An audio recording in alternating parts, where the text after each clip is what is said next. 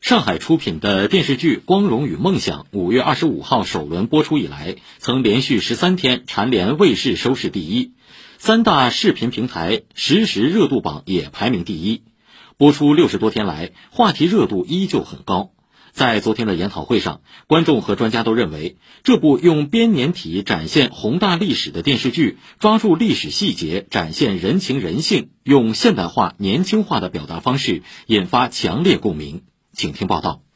电视剧《光荣与梦想》以时间为轴线，展现了从中共一大召开到抗美援朝战争胜利，新中国傲然屹立在世界东方这一段错综复杂、恢宏壮阔的历史。电视剧以1982年杨开慧故居维修时意外发现的杨开慧亲笔写的思念丈夫的诗为开篇。镜头一转，老年毛泽东手拿杨开慧当年送他的梳子，陷入了深深的思念中。在国际科的背景音乐中，镜头转向了年轻的毛泽东与杨开慧携手向前救国图存的场景。开篇短短五分钟，三段时空跳转，瞬间抓住了观众的心。零零后观众代表程文文说。电视剧《光荣与梦想》是当年一群年轻人开辟一个新时代的故事，也激发当下中国年轻一代为光荣与梦想而努力。它是展示了和我们不同时代的同龄人他们做的事情，那这些其实成为了我们年轻观众的一个燃点和爽点，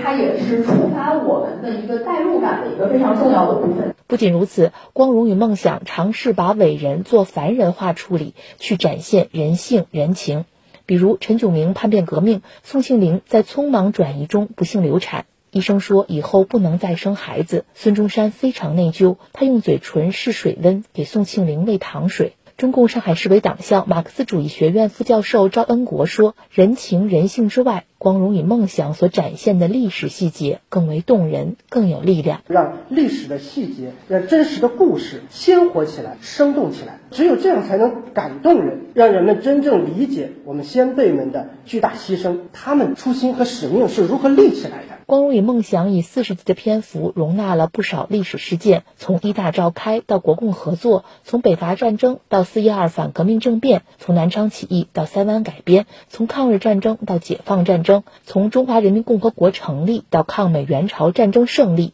电视剧以影像的方式还原了这一系列重大历史事件的真实面貌。有观众在弹幕里说：“历史的恢弘感在每个镜头前都表现得淋漓尽致。”清华大学教授博导尹红说：“这部作品具有史诗的格局，史诗的情怀。”这个作品，我觉得它用一个历史情境的大呈现，还原了一个历史的现场感。无论是战争场面、历史环境，甚至是街景，把这种历史的情境感还原的也非常好，有大片的那种感觉。这部作品它可能会成为一个非常形象的影像教科书。以上由记者张明华报道。